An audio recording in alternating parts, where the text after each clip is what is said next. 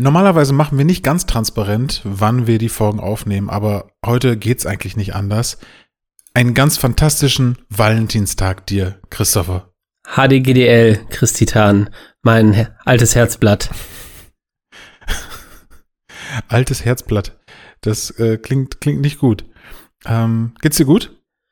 An diesem äh, wunderschönsten aller unkommerziellen Tage, wo man aber auch nicht so betonen darf, dass das nur kommerziell ist, weil das ist ehrlich gesagt auch ein ziemliches Boomer-Ding irgendwie. Ja, nee, mir geht's gut. Ich muss ein bisschen aufpassen wegen meinem alten Herzblatt, dass ich mich nicht so aufrege. Das ja. ist, wird dir dann schnell mal zum Verhängnis. Das mm. wissen mich viele gar nicht. Kommis Herzblatt ist krankhaft vergrößert. Ach du Scheiße. ähm, nee, sonst ist gut. Äh, ja. ja, wunderschöner Valentinstag. Die Sonne hat geschienen. Ja, herzförmig herzförmig hat sie durch mein Fenster gestrahlt.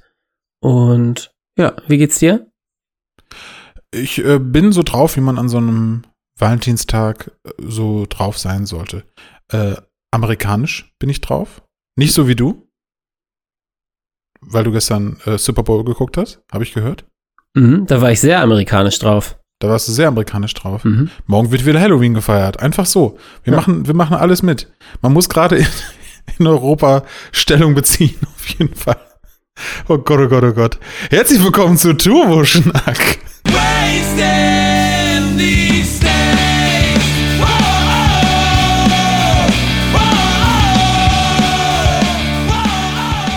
Ja, das war doch ein launiger Einstieg.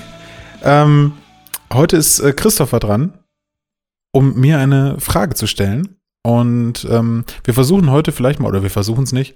Äh, letzte, letzte Woche haben wir eine, eine Movie-Serien-cineastische Folge gemacht und ordentlich gespoilert. Ich hatte in die, in die ähm, Folgenbeschreibung reingeschrieben, Spoiler, hallo, Disclaimer. Äh, ist ja aber irgendwie auch logisch, wenn wir über Enden von Filmen reden, dass wir dann über die Enden von Filmen reden, muss man einfach mal so ganz logisch, rational sagen.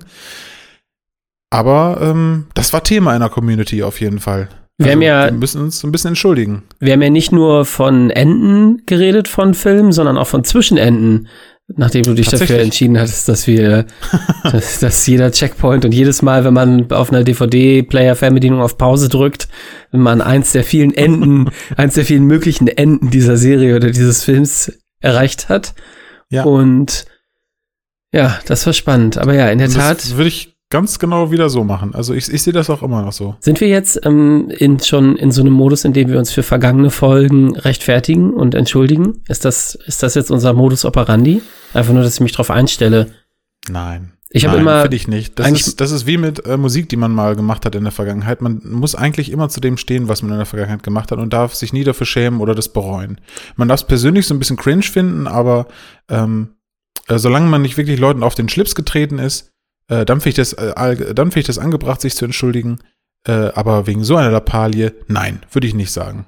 Okay, gut. Ich bemühe mich nämlich auch eigentlich immer, mich nach jeder Folge Turboschnack möglichst gut wieder auf Null zu bringen und komplett zu resetten, damit ich frisch, mit frischem Herzblatt hier wieder auftauche und entweder deinen Fragen Rede und Antwort stehen kann oder dich mit meinen Fragen und Wünschen durchlöchern kann. Fantastisch. Du wirkst aber, muss man dazu sagen, eh wie so ein Typ, die, der, wenn er morgens aufsteht, eh so ziemlich auf Null gefahren ist. Äh, also da bleibt nicht viel hängen in diesem Gesicht. Aber gut. Das ist ein klassisches Podcast-Gesicht, das ich, das ich, das ich hier bewahre. Mich kriegst du nicht so einfach vor eine Kamera. Es sei denn, du machst wieder irgendwie so einen Snapshot, den, den du dann in deine sozialen Medien ähm, treibst. Habe ich dich gar nicht richtig gefragt, ob ich das durfte, ne? Habe ich mhm. aber einfach gemacht. Ja. Ich hatte erst überlegt, den Gag zu bringen, ähm, äh, unsere beiden Fotos für Happy End und Bad Ending äh, zu nutzen. Mhm. Ähm, das war mir aber dann doch zu gemein. Übrigens, wenn wir jetzt schon im Rechtfertigungsmodus sind, will ich auch noch mal sagen, eigentlich, oh. weil du das jetzt auch gerade so als nicht Videospielfolge verkauft hast, eigentlich hätten wir ja über diese Videospiele, äh, über die Happy Ends und Bad Endings auch im Videospielkontext mitreden können, weil das ist ja keine Domäne, die Videospiele ausklammert eigentlich, oder? Weiß ich überhaupt eigentlich gar nicht, warum ich mir das so von dir aufs Brot hab schmieren lassen. Komm, Kommi, wir reden jetzt mal nicht über Videospiele, wir reden jetzt mal über, ist ein Happy End besser oder ein Bad Ending? Oh ja, Christian, ich denke nur an Filme und Serien. Kein Videospiel fällt mir ein, das, dessen Ende ich gesehen habe. Das ist irgendwie, also bin ich hier voll auf den Leim gegangen.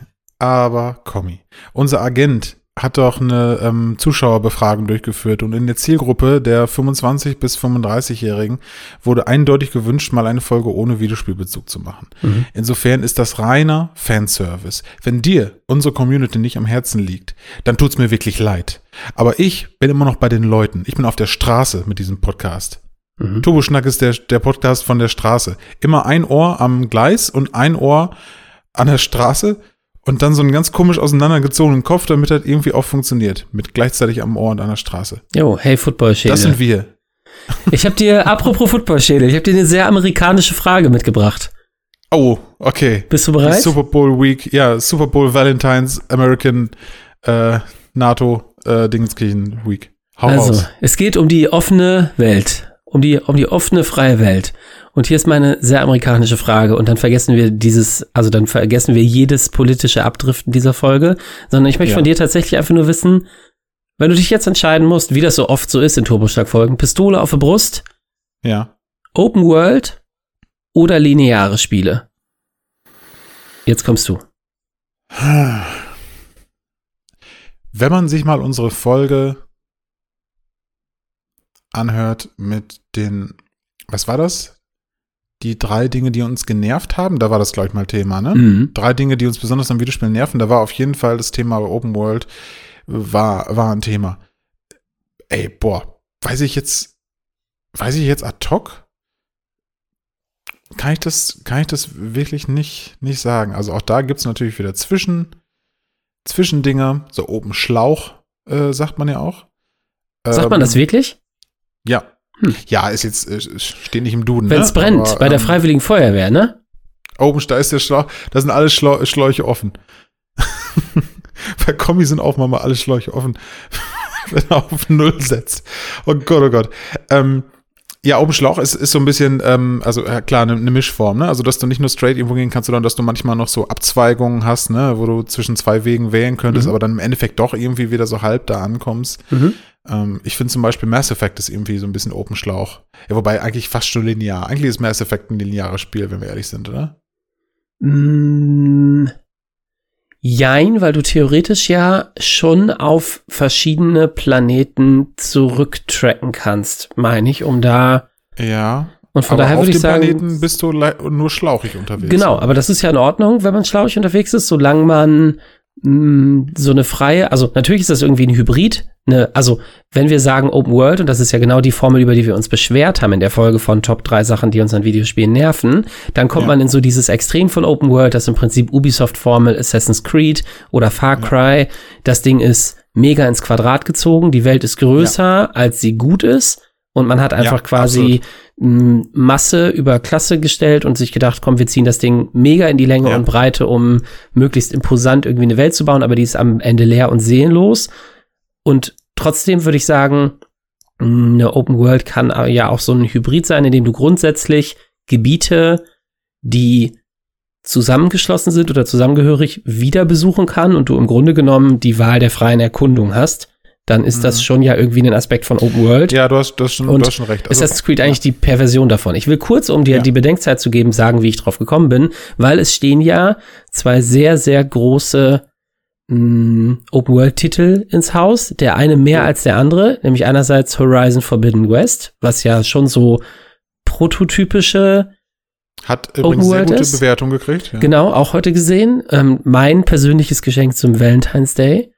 Mm, das, das ist da wirklich, also es hat ja ordentlich Neunen gehagelt und ich habe, also ich freue mich wahnsinnig drauf und mhm. glaube auch, dass mich das äh, abholen und pleasen wird. Und das ist ja schon, also sehr so Stereotyp offene Welt mit vollgekackt mit Aktivitäten bis zum Umfallen. Ja. Und dann, und da müssten wir an anderer Stelle vielleicht noch mal drüber reden, wie groß der Unterschied überhaupt zu den Vorgängern ist. Auch Elden Ring, das dann eine Woche später kommt, macht ja, ja das erste Mal quasi From Software Formel in eine offene und eher quadratische Stadt langgezogene Welt. Ja. Und so bin ich da überhaupt bin ich drauf gekommen. Mhm, ja, macht auch total Sinn gerade. Also es ist die Zeit, diese Frage zu stellen, auf jeden Fall. Sie, sie, sie springt einen förmlich an. Bei beiden Varianten muss ich sagen, natürlich gibt's da gut gemachte und schlecht gemachte und auch Sachen oder Beispiele, die gerade eben scheiße sind, weil sie sich für eine der beiden Varianten entscheiden. Also es gibt Spiele, die, die wären in Open World viel geiler gewesen es gibt Spiele, denen hätte eine gewisse Gradlinigkeit viel, viel, viel, viel besser getan. Ähm, und du hast recht, Mass Effect ist so eine Art Hybrid, du kannst da frei wählen. Es gibt auch da Planeten, wo du wirklich frei drauf, mehr oder weniger frei drauf rumfahren kannst, ne, wo es eben nicht so einen Schlauch gibt.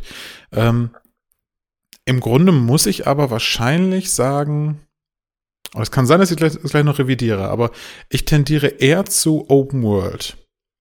Wenn ich mir die Spiele ansehe, die ich geliebt habe, klammern wir mal so Sachen aus wie äh, zum Beispiel ähm, äh, Counter-Strike, äh, was natürlich jeder geliebt hat früher, aber das fällt ja in keine dieser Kategorien. Ne? Also diese ganze Klasse Spiele würde ich da jetzt einfach mal so außen, außen vor lassen. Ne?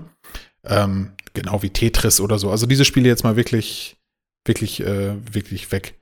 Ähm, ich glaube, die Spiele, wo man viel Freiheit hatte, und das sind, das habe ich in der Vergangenheit schon mal gesagt, bei mir viel die Elder Scrolls-Spiele, ähm, besonders eben Skyrim und, und Oblivion. Ähm, äh, die, die Fallout-Spiele, die ich sehr, sehr geliebt habe. Ähm, Zelda-Spiele fand ich auch immer umso besser, umso freier die waren. Also Breath of the Wild finde ich fantastisch, Ocarina of Time finde ich fantastisch und umso kleiner das wurde, umso umso weniger hat mich das irgendwie angemacht. Wobei, ja, Ocarina of Time ist schon auch ein bisschen Open World. Wobei das ja in sich abgegrenzte Gebiete sind, aber ne, so mhm. ein bisschen Hybrid. So drei, drei Viertel Open World, würde ich sagen. Ja. Auf der, anderen, auf der anderen Seite hab ich, bin ich aber extrem Open World, also Ubisoft, Assassin's Creed, Open World müde. Das kann ich irgendwie kaum mehr spielen. Ganz zwischendurch flackert da mal was auf, dass ich irgendwie Bock krieg und das dann ausprobiere, aber meistens verläuft das im Sand. Ein anderes Beispiel dafür, warum Open World bei mir nicht so geil oder schlechter funktioniert, war auch zum Beispiel die Batman-Reihe. Batman Arkham Asylum ist unter den Batman-Spielen das am wenigsten Open-Worldige, aber finde ich das Beste. Die anderen haben mich völlig kalt gelassen, wo man da rumfliegen konnte und rumfahren konnte, sogar mit dem Auto. Ey, deswegen echt, echt schwer. Also es gibt äh, viele Spiele, die mich wegen diesem Open-World-Charakter super abgefuckt haben, aber ich äh, finde, ähm, Open-World-Spiele an sich zeigen manchmal mehr, was Videospiele machen können. Also sie sind irgendwie manchmal so ein bisschen beeindruckender. Ich finde gar nicht ähm, im Sinne von, dass die grafisch, die sind natürlich grafisch meistens eine Nummer weiter hinten, weil du eine Open World nicht so grafisch in der Qualität darstellen kannst wie ein Schlauch-Level lineares Spiel. Und ich finde, bei linearen Spielen ist häufig der Unterschied zwischen einem äh, Videospiel und einem Film geringer. Weißt du, wie ich das meine? Mhm. Ja, also weil du halt sehr viel vorgegebene Pfade hast und äh, sehr straight, wenig Entscheidungsfreiheit.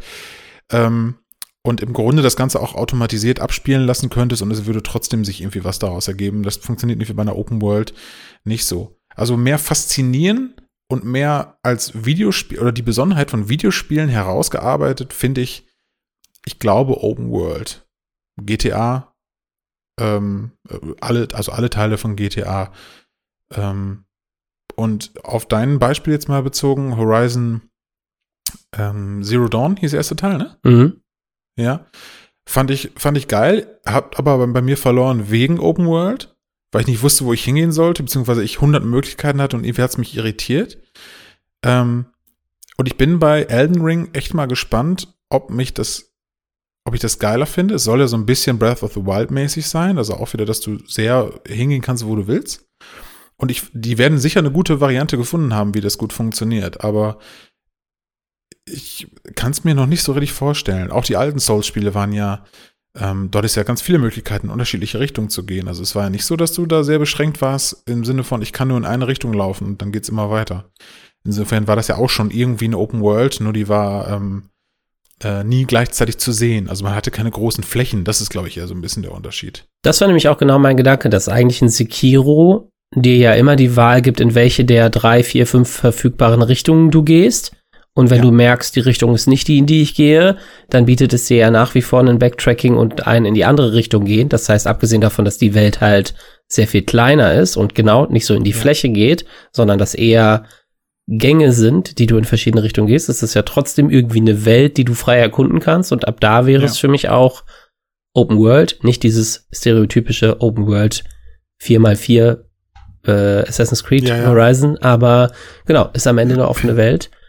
Und deswegen frage ich mich auch, braucht Elden Ring das breitgezogener? Also welchen Effekt, welchen positiven Effekt, darauf bin ich sehr gespannt, welchen positiven Effekt kann das haben, ja.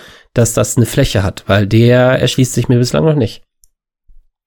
Nee, mir auch nicht. Also ich glaube schon, dass das ein bisschen aus der Idee heraus entstanden ist, dass die einfach mal was Neues machen mussten, weil sie nicht einfach dasselbe Spiel nochmal machen konnten. Und ich glaube, da hat From Software auch ein bisschen, also die haben natürlich ihre Formel gefunden. Du wirst immer noch voll viel Souls da drin. Du wirst, ähm, ob du jetzt Sekiro, Bloodborne oder Dark Souls spielst, die haben ja schon, so das Grundskelett ist ja schon ziemlich ähnlich. Das Kämpfen fühlt sich anders an, die Gegner sehen anders aus, aber die haben ja schon ihre Formel gefunden und das wird auch in dem Spiel wieder sehr gut sein. Das wird auch sehr gut sein, das Spiel. Klar. Keine Frage, aber ich weiß auch nicht, ob das davon profitieren wird. Kann gut sein.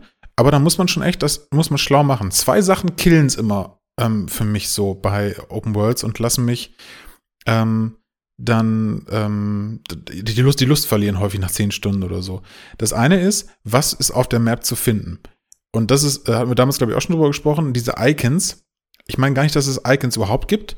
Bei Skyrim und so gab es auch Icons, aber wenn du genau weißt, in dem Bereich, in den ich jetzt gerade aufgedeckt habe, meistens durch einen Turm oder so aufgedeckt oder durch einen Radartower oder so, das an sich erstmal, ey, das will ich nicht mehr haben. Ich hoffe, sowas gibt's nicht bei Elden Ring. Keine Ahnung. Ich, ich hoffe nicht. Ähm, und dann bin ich in diesem Achtel von der Gesamtkarte, wird mir dann zehnmal das Symbol, zehnmal das und zehnmal das Symbol. Und dann weiß ich, bei dem einen muss ich die Aufgabe machen, bei dem anderen die und dann muss ich das alles zehnmal machen.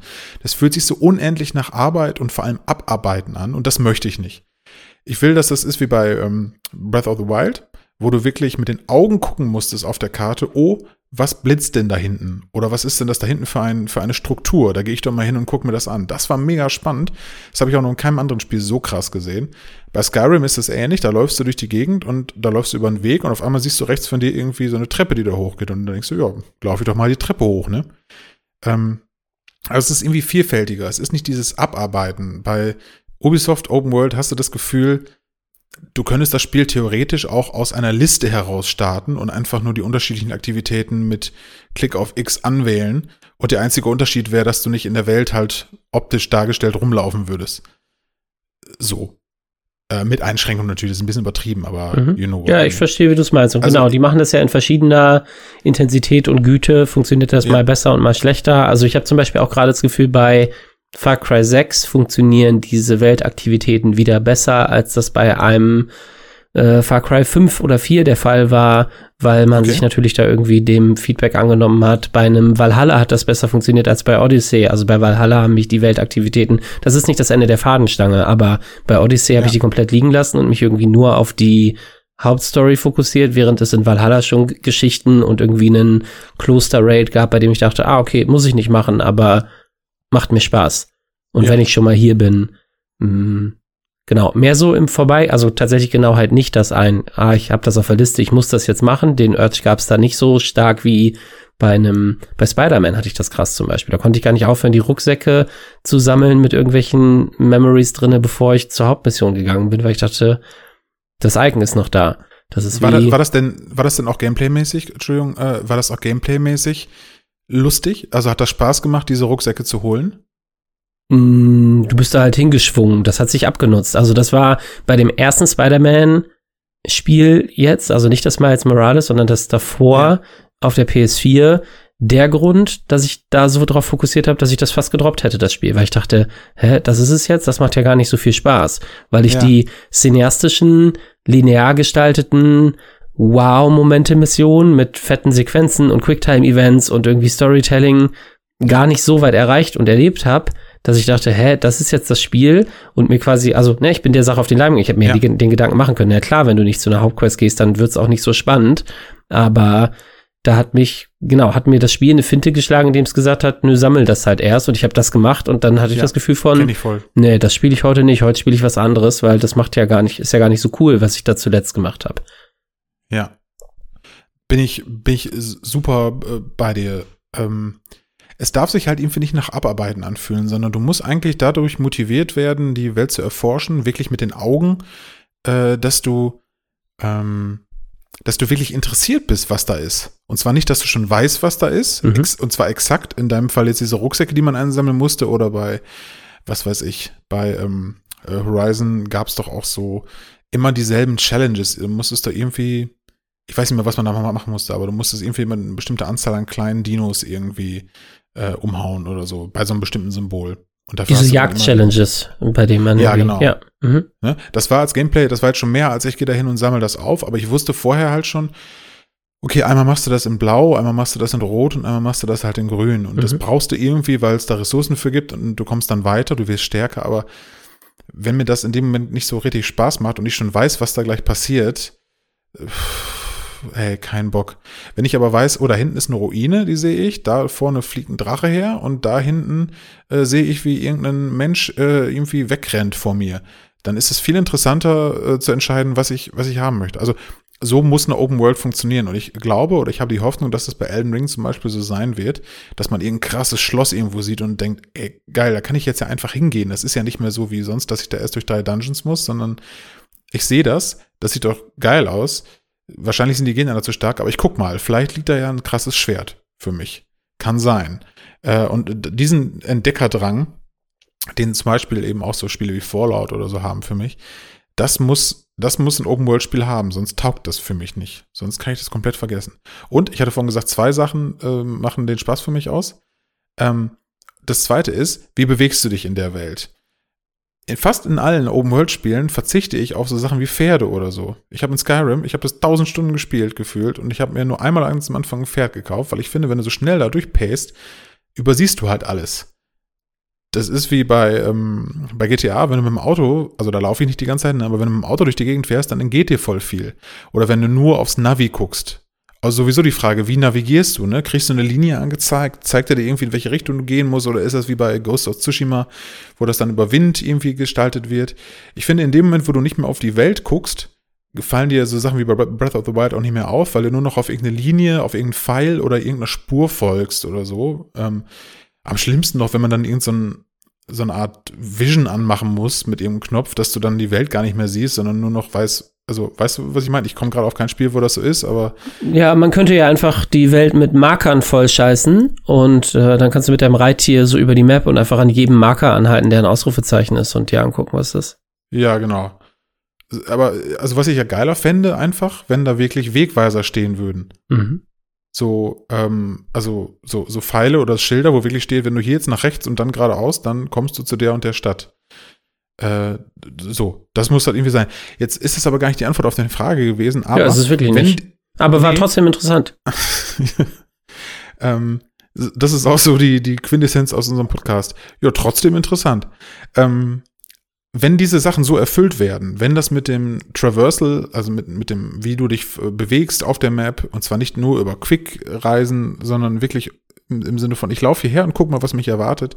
Wenn das funktioniert, wenn die ähm, Aktivitäten abwechslungsreich sind und sich nicht so aufdrängen wie so eine Liste, die du abarbeitest aus acht verschiedenen Icons, die du halt ne, machst, weil du irgendwas dafür äh, erwartest an, an Gegenleistung. Wenn das so ist, dann ist meine Antwort auf jeden Fall Open World. Auf der anderen Seite sind natürlich Spiele wie Last of Us auch ganz, ganz tief in meinem Herzen drinne. Die ja, also Last of Us ist ja einfach sehr, sehr, sehr linear. Macht zwischendurch gar nicht so einen Eindruck. Die machen schon, die geben einem schon das Gefühl, dass das Spiel größer ist, als es eigentlich ist. Mhm. Ich glaube, wenn man da mal so rauszoomen würde, da wäre das schon echt lächerlich klein. Ähm, weil du teilweise in so Gebäuden und so dich dann irgendwie so, so zirkulär da hocharbeitest, dass du das Gefühl hast, oh, ich bin schon ganz schön lange hier, aber eigentlich ja. bist du nur drei Gänge irgendwie hochgegangen. Ähm, die erwischen einen schon emotional häufig stärker. Je, je krasser das linear inszeniert ist, desto mehr berührt einen das, glaube glaub ich, häufig. Manchmal. Ja, ja bin ich nicht. komplett bei dir. Mir fällt jetzt kein Spiel, ähm, kein, kein ähm, wirklich richtig open-worldiges Spiel ein, wo ich mal geweint hätte. Kann sein, dass ich das nur vergesse und das sogar in einer alten Folge mal irgendwann gesagt hätte, aber ähm, es ist halt schwieriger, also dass du genau da bist, wo du sein sollst, dass du genau in der Stimmung ähm, da bist, wo du sein sollst und alles halt so, so getimed ist. Damit erwischst du ja, glaube ich, die Leute, ne? Damit erzeugst du Emotionen, dass Sachen genau dann passieren, wenn sie passieren sollen. Das kann man sicher machen, aber das ist schon schwieriger. Ähm, ja. Deswegen ist es knapp. Also ich würde auf beides nicht verzichten wollen und je nach Genre bietet sich das eine oder andere an. Aber wenn ich nur noch eins, wenn du wirklich sagst, ich darf ab morgen nur noch eins von meinen Spielen, dann spiele ich Open World. Ich glaube, da habe ich mehr Spaß dran. Gut, Richtige Antwort. ist es auch deine Wahl? Ja, ist auch meine Wahl. Tatsächlich, also meine kurze Antwort ist, ich schließe mich ganz vielen Sachen, denen du gesagt hast, äh, also eigentlich schließe ich mich allem an, was du gesagt hast, wie immer. Mm, Klar. Und Entdeckerdrang hast du zwischendrin gesagt. Das wäre meine Nummer eins Antwort, dass ich mir früher, als ich auf der PlayStation 1 Driver gespielt habe und es aber auch irgendwie eine GTA, ein GTA gab und eine GTA-Idee, da hast du dir bei Driver gedacht. Driver 2 hat es dann, glaube ich, probiert. Da konntest du aussteigen. Das war dann bekackt. Aber bei Driver 1 hast mhm. du dir mhm. gedacht, warum kann ich nicht aussteigen durch die Stadt rennen? Das wäre doch mega geil. Mm, und jedes Spiel, das dir irgendwie so Grenzen aufzeigt, und das ist ja auch dann so eine Spielesozialisation, weil wir ja offenbar in einem Alter sind, in dem wir Spiele gespielt haben, die uns sehr, sehr viele Grenzen aufgezeigt haben, wie zum Beispiel Counter-Strike und Tetris. Die sind ja quasi, ja, da fängst du kaum an zu spielen und weißt, wo die Grenzen sind. Also du weißt genau, was ja. der abgeschlossene Raum ist und dass sich das öffnet, ist ja ein ganz typisches und wenig überraschendes Verlangen, dass Spiele sich dahin entwickelt haben, dass die sich halt öffnen, möglichkeitenmäßig ja. und so ähm, grenzenmäßig. Und gleichzeitig, genau was du gesagt hast, ist die Storytelling-Sache aber natürlich die, die gegebenenfalls dann auf der Strecke bleibt, weil wenn sich das öffnet, dann ist das grundsätzlich, hat das auch so viele Freiheitsgrade, dass es halt schwieriger ist, dich so zu packen und einzufangen, dass es den gleichen Effekt hat. Drum, und das ist auch witzig, dass du es gesagt hast, ist eigentlich mein Paradebeispiel für eine wunderbar funktionierende offene Welt mit aber linearen Passagen und hervorragend perfekten wirklich auf den Nagel auf den Kopf getroffen Storytelling für mich Batman nicht Arkham Asylum, was ein hervorragendes Spiel ist, aber ich finde Arkham City, der Nachfolger, top das um Längen, weil es quasi diese offene Hub-Welt gibt, die aber dich immer leitet quasi in ein lineares Spielerlebnis in verschiedenen, ja, quasi Dungeons, ne? Also du gehst dann irgendwie ja. ins Museum zum Penguin oder so mm, und hast da quasi ein Spiel, das eigentlich dann in einer auch, also auch total richtig gesagt, würdest du da rauszoomen, würdest du sehen, ah, das ist ein lächerlich kleiner Bereich, du bist in einem Gebäude unterwegs mit vielen Schächten und äh, arbeitest sich quasi durch drei Räume durch. Das ist eigentlich ein Uncharted oder ein Max Payne, nur halt mit Batman. Und nachher, wenn du da fertig bist, gehst du wieder auf die Hubwelt und kannst quasi frei entscheiden, gehe ich da nochmal hin, backtrack ich da nochmal für ein paar Trophäen vom Joker, die ich aufsammeln kann oder was auch immer. Und ja. das ist, wäre mein Nummer eins Beispiel für, ah ja, da, da ist die Open World halt nicht so überstrapaziert. Das, also am Ende ist ja diese Arkham City Welt auch eine 4x4 Dingens, in der du rumfliegst, die eigentlich danach schreit, langweilig zu sein, aber dadurch, dass sie in so enge Nadelöhre geht, ist sie es halt genau nicht. Und in dieses Nadelöhr würde dich ein Far Cry ja nie reindrücken, gerade in den Far Cry 6, ne? Das ist halt ein, dieser Compound, den du eroberst, der ist auf diesem 4x4 Landstrich und da räumst du auf und du gehst niemals irgendwie tiefer quasi rein in die Materie von diesem Spiel ja. und das holt dich nie so, genau, zieht dich nie so rein in so ein lineares Erlebnis. Äh, und Arkham City hat das aber gemacht und es gibt gar nicht so viele Beispiele, die mir noch einfallen, irgendwie, die das so machen. Banjo Kazooie, würde ich sagen, hätte das früher so gemacht. Hm, das ist eigentlich irgendwie so ein, ja, eigentlich ist das irgendwie eine zusammenhängende Welt gewesen, in der du halt verschiedene Level besucht hast mhm. und wenn du da fertig warst, ich könnte nicht mehr meine Hand dafür ins Feuer legen, wie sehr da Backtracking möglich war. Und dann ist es vielleicht ein Jack and Dexter, bei dem es ähnlich ist. Also hier das. Äh, was meinst du in dem Fall jetzt mit Backtracking? Dass du noch mal wieder einen Bereich besuchen kannst, in dem du eigentlich schon warst. Aber ich meine, das war bei Banjo Kazooie ja möglich. Konnte man nicht? Das ist äh, fertig möglich. war fertig. Nee, nee, du konntest in jedes Level wieder zurückgehen, aber du hattest keinen Grund dazu. Ja. Also du, klar, du konntest einfach ein Level noch normal spielen, aber ähm, wenn du alles da drin gesammelt hattest und so, dann ähm, dann war das, das war ja diese Hub-Welt, die du meinst, ne? Ja. Ähm, wo das ja sehr intelligent, auch cool und, und verzweigt und so, und dann bist du in die einzelnen Levels gekommen, ja. Weiß ich, was du meinst, aber ich glaube, das ist ein schlechtes Beispiel dafür, weil du eben weil eigentlich der Plan ist, du spielst das Level zu Ende und dann ähm, ist das eigentlich nur ein bisschen coolerer Weg zum nächsten ja, Level. Okay, dann geht genau, da geht das nicht weit genug, da ist dann nur die Idee irgendwie verankert, dann würde ich sagen, es ist dann ein äh, Jack and Dexter Precursor Legacy, bei dem du tatsächlich irgendwie die Energiezellen, die du da noch nicht, die hast, die Energiezellen ist so das Äquivalent ja. zu Super Mario Sternen, die du sammelst und wenn du die halt ja, noch okay. nicht hattest oder es gibt noch zwei versteckte Energiezellen und du brauchst, um in den nächsten Abschnitt zu gelangen, 30 um das Tor oder das äh, Gefährt freizuschalten, mit dem du weiter fortschreiten kannst in der Welt, dann kannst du halt noch mal wieder in das Level gehen und gucken, habe ich da was übersehen, ja. gibt's da noch eine Chance, was wieder zu holen. Und das sind so die, also das würde ich sagen, so funktioniert Open World für mich am besten. Und das ist halt eine rausredende Antwort, weil es so ein irgendwie hybrid ist. Weil es quasi lineare Bestandteile in einem ähm, Open-World-Setting sind. Genau. Und ja. genau, lange Rede, kurzer Sinn, würde ich aber trotzdem sagen, selbst wenn es nicht diese perfekten Hybride oder diese perfekten Hybride ja nicht so richtig oft gibt, würde mir trotzdem mehr auf den Zeiger gehen, nur noch linear zu spielen und immer diesen Entdeckerdrang zu verspüren, als einfach zu sagen, okay, Spiele machen das halt verschieden gut, aber immerhin kann ich irgendwie entdecken, was und wie ich will, selbst wenn es mir mal mit Collectibles und zu viel offenen Möglichkeiten auf den Keks geht. Ja. Weißt du, was psychologisch interessant ist? Bei Open-World-Spielen habe ich direkt von Anfang an, also je nachdem, man ist auch überfordert oder denkt, oh Gott, wo soll ich denn jetzt alles hingehen? Und nein, auf dem Weg zu Quest sind eigentlich drei Sachen, die ich mir auch noch angucken muss. Das, das ist schon teilweise ein bisschen anstrengend, aber bei linearen Spielen, jetzt mal Last of Us zum Beispiel, ist es ja teilweise so, du läufst durch einen, durch einen Gang, durch eine, durch eine, durch eine Straße und links und rechts von dir sind Gebäude, in die du teilweise rein kannst. Ich muss wirklich sagen, mich nervt das bei solchen Spielen teilweise, dass du, dass ich nicht anders kann, als mir dann doch alle Gebäude links und rechts einmal anzugucken. Das, mhm. äh, das, das, das fühlt sich irgendwie anstrengend an, obwohl du nur einen Bruchteil von dem angucken musst, ähm, wie bei Open-World-Spielen und auch nur einen Bruchteil von äh, so, so, ja, da gibt's ja fast nie unnütze Räume, ne? Also in den mhm. seltensten Fällen kommst du ja in solche Sachen rein und dann ist nicht irgendwas Nützliches da drin. In Open-World-Spielen sind ja ganz viele Bestandteile, ich sag mal, unnütz, weil die ja nicht jeden einzelnen Raum in dem Spiel mit was Sinnvollem irgendwie stopfen können. Wie in echt, Trotzdem, quasi. Wie, ja, wie in echt, genau. Ähm, aber in so einem linearen Spiel nervt mich das irgendwie mehr. So, ähm, und ich könnte ich könnte, glaube ich, kein Playthrough von Last of Us machen, wo ich sage, okay, ich laufe jetzt wirklich einfach nur durch und, und, und gucke nicht nach links und rechts. Das fällt mir irgendwie schwer. Äh, und es nervt mich. Aber ich kann nicht genau sagen, warum. Ich kann es auch ganz schwer abstellen. Aber ist ähm, nicht die Erklärung genau, weil halt du weißt, dass wenn da ein Haus hingebaut ist ja, in dem linearen ja, genau, Spiel, ja. dann wird das schon auch seinen Sinn und Zweck haben und dann möchte jemand, dass du da reingehst. Ja, und das führt manchmal dazu, dass ich solche Spiele dann wieder nicht durchspiele. Weil bevor ich das durchspiele. Weil du dich würde, verläufst. In diesem einen kleinen Scheißhaus. nee, aber ähm, weil mich das Spiel nicht 20 Stunden packt, ich es locker in 15 Stunden durchgespielt hätte, mhm. wenn ich nicht, ähm, aber so weit komme ich gar nicht, weil ich ähm, vorher ja aufgebe, weil ich denke, oh, nee, jetzt nicht noch, ich müsste jetzt zwar eigentlich nur noch da diese Straße entlang laufen, aber links und rechts sind so viele Gebäude, das, das schaffe ich jetzt nicht in 10 Minuten, sondern ich brauche eine halbe Stunde und die habe ich gerade nicht. So, mhm. ist, ist total Quatsch. Ist ein totales äh, Rumgenöle auf hohem Niveau und äh, Last of Us hat das auch sehr, sehr gut gemacht. Also da fand ich das, das war jetzt auch, eigentlich war das null nervig, aber das bin mir ich, der sich da selbst im Weg steht.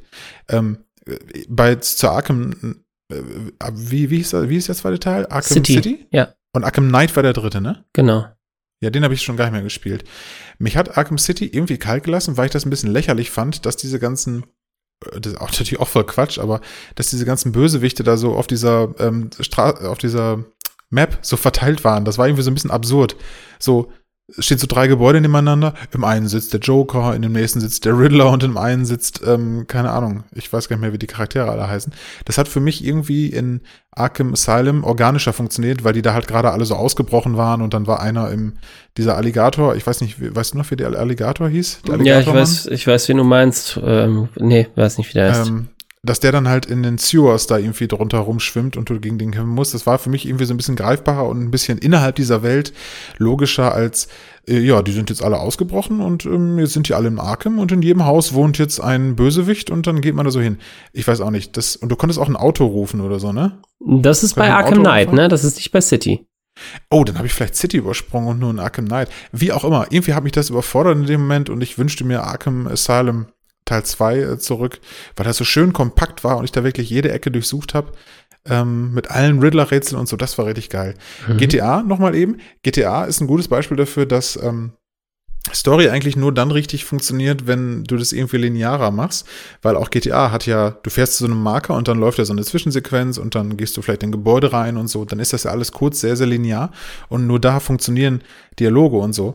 In dem Moment, wo du im Auto dich auf einer Fahrt zu irgendwem unterhältst, sind das zwar coole Dialoge und so, aber dann fährst du halt, während dein, äh, dein Boss rechts neben dir auf dem Beifahrersitz sitzt, fährst du gegen ein anderes Auto und überschlägst dich. Und dann hört er kurz auf zu reden und sagt, wow, what are you doing? Und danach reden sie irgendwie weiter. Also das ist, die haben das schon schlau gemacht und das funktioniert auch okay, aber ähm, so als Ganzes betrachtet ist die Atmosphäre ist, also ist schon cool, aber irgendwie natürlich was ganz anderes, wie bei, wenn du GTA mal so, weiß nicht, gibt's eine, gibt's ein GTA-artiges Spiel, was irgendwie straight ist? Nö, das wäre ja dann nicht, überhaupt kein GTA. Ja, ja, stimmt schon. Aber so, so vom, von der Machart, ja, weiß ich auch nicht. Ähm, äh, auf jeden Fall, ja, ich glaube, wir haben herausgestellt, was der Vorteil an, an den beiden ist. Und wir sind beide Open-World-Typen. Könnte man jetzt nochmal einzeln äh, sich anschauen für Multiplayer. Aber vielleicht machen wir das ja mal irgendwann. Aber was nur vielleicht. Was, wäre denn äh, dann dein erster, äh, deine erste Tendenz, wenn wir das auf äh, die Fra selbe Frage zum Thema Multiplayer stellen würden? Mm, lass mich zwei Sekunden nachdenken. Natürlich same thing, also Sachen wie Counter-Strike oder ja, Open World. und so, die Open fallen halt beides nicht. Immer Open World. Ja. Ja, zusammen Sachen erkunden und so ist irgendwie auch ganz geil, ne? Äh, in der Tat, ich kann das unterstreichen mit äh, Dying Light irgendwie zwei, drei Stunden jetzt angefangen ja. zu haben im Koop. Fantastisch. Und tatsächlich auch eine Welt, die ganz anders funktioniert vom Ersteindruck ähm, als ein Far Cry 6. Und beides ist ja mhm. quasi mit dem komplett gleichen Koop-System untermauert. Also du kannst ja, okay. dir frei Leute dazu holen und die Progression von einem Host komplett zusammen durchspielen und die Kampagne ja. zusammenspielen. Und genau, und trotzdem funktionieren die Welten irgendwie komplett anders, auch wenn ich dir gar nicht so genau sagen. Ich glaube, es ist so ein bisschen auch, und dafür wurde Horizon jetzt in den Tests ja auch sehr gelobt, so ein bisschen die Sinnhaftigkeit und so das wie Nebenaktivitäten mit tatsächlich dem Spiel verwoben sind. Mhm. Und das ist ja auch was, was in Witcher 3 wunderbar funktioniert hat, dass ich so, du hast halt eine Nebenquest gemacht und eigentlich, wenn du dir nicht wirklich gerade ganz bewusst warst, welchem Queststrang du nachgehst, konntest du ja manchmal gar nicht so richtig Nebenquest von Hauptquest unterscheiden, weil ja. sich das alles geil angefühlt hat. Und am Ende hast du gedacht, okay, jetzt habe ich irgendwie das Kind von diesem Baron gerettet irgendwie ja. eine sehr frühe Nebenquest. Ich weiß gar nicht mehr, was das war, ob er sein Kind ja, ausgesetzt weiß, hat oder so. Hm, da hast du dir irgendwann gedacht, ach, das hätte ich gar nicht machen müssen. Krass, so hat sich das gar nicht angefühlt. Hat sich, hat ja. sich angefühlt, als würde ich gerade die Welt verändern und die Welt retten. Und ich mag ja, das habe ich letzte Folge gesagt, ich mag ja nur Tätigkeiten eigentlich auch, an denen das Schicksal der ganzen Welt hängt und nicht Einzelschicksale. Kein Kleinkram. Und genau, deswegen habe ich schon das Gefühl, dass das auch viel ausmacht. Also wie eng und sinnhaft mit mhm. der Hauptprämisse sind Aktivitäten verbunden. Ja. Und wenn das erfüllt wird, und das ist, glaube ich, bei Dying Light zum Beispiel mehr der Fall als bei Far Cry, dann bin ich beim Multiplayer auch safe bei einem Open World. Ja. Das ist nochmal wichtig, was du sagst. Äh, ich glaube auch diese ganzen wiederkehrenden Standardaktivitäten, sind deutlich verschmerzbarer und cooler, wenn die logisch eingebettet sind. Dass man bei ähm, Witcher in einer Taverne ähm, Gwent, also dieses Kartenspiel, gegen Leute spielen kann, weil man das halt macht in so Tavernen, dann ist das irgendwie verzeihlicher, als wenn ähm, dieselbe Art Minispiel, keine Ahnung, ein Schießstand oder so in irgendeinem Open-World-Spiel, wo du ähm, irgendwelche Sachen abballern musst, ähm, einfach da so sind, just because, weil die halt irgendwo die Sachen hinpacken mussten, mhm. dieser, dieser Kategorie, ne? Ähm, genau, und das ist, das ist deutlich, deutlich cooler halt irgendwie bei, bei solchen Sachen. Also, ja, auf jeden Fall. Kann ich, doch, kann ich, kann ich gut nachvollziehen. Bei Witcher hat mich das übrigens auch mit dem Reisen geärgert. Da kannst du ja auch, das ist ja hier äh, Roach, ne? Mhm. Das, das, das Pferd. Und ich erinnere mich noch an eine Quest, da musste ich irgendjemand, da war ein, ein Soldat, irgendwie abhandengekommen. Da hat die Mutter gesagt, ach Gott, mein Sohn, er ist in den Krieg gezogen und niemand hat ihn gesehen und keiner hat die Leiche gefunden. Und ich so, okay, ja klar, besorge ich dir. Und dann musstest du ja mit dieser Witcher Sense, konntest du ja so die Duftspur irgendwie aufnehmen und dann da hinterher reiten. Und ich bin dieser Duftspur hinterhergeritten und war auf einmal Kilometer weit weg mit meinem Pferd und bin dieser Spur hinterhergeritten und ich hatte keine Ahnung, ich bin durch ein komplettes Kriegsgebiet durchgeritten, hatte null Ahnung, was um mich herum passiert und war dann auf einmal einfach in einem ganz anderen Bereich der Map, wo mich Leute angesprochen haben, wo auch Krieg war, wo zwei Fraktionen gegeneinander gekämpft haben. Ich habe null mitbekommen. Ich bin da einfach völlig blind hingeritten. Ähm, und das ist halt ungeil, finde mhm. ich. Das darf das darf's nicht geben. Und es gibt auch ein Pferd bei Elden Ring. Ich bin schon gespannt, wie die das einbauen und ob ich das, ob ich nicht dann einfach ohne Pferd durch die Gegend reite. Auf jeden Fall kann man mit diesem, Pferd, mit diesem Pferd ja über die Also, das ist ja alles so Magie gespickt und es sind irgendwelche magischen Windstrudel, aber am Ende sieht es ja. aus wie eine heiße Quelle, durch die man hochkatapultiert wird. Das sieht voll, so? da, also sieht vollkommen bekackt aus. Setzt du dich, setzt du dich auf das Pferd und reitest quasi an so ein Quake 3 Jump Pad und dann ja. schmeißt dich das 250 Meter in die Luft, nur damit du irgendwie Vertical Traversal in einem Souls-like machen kannst.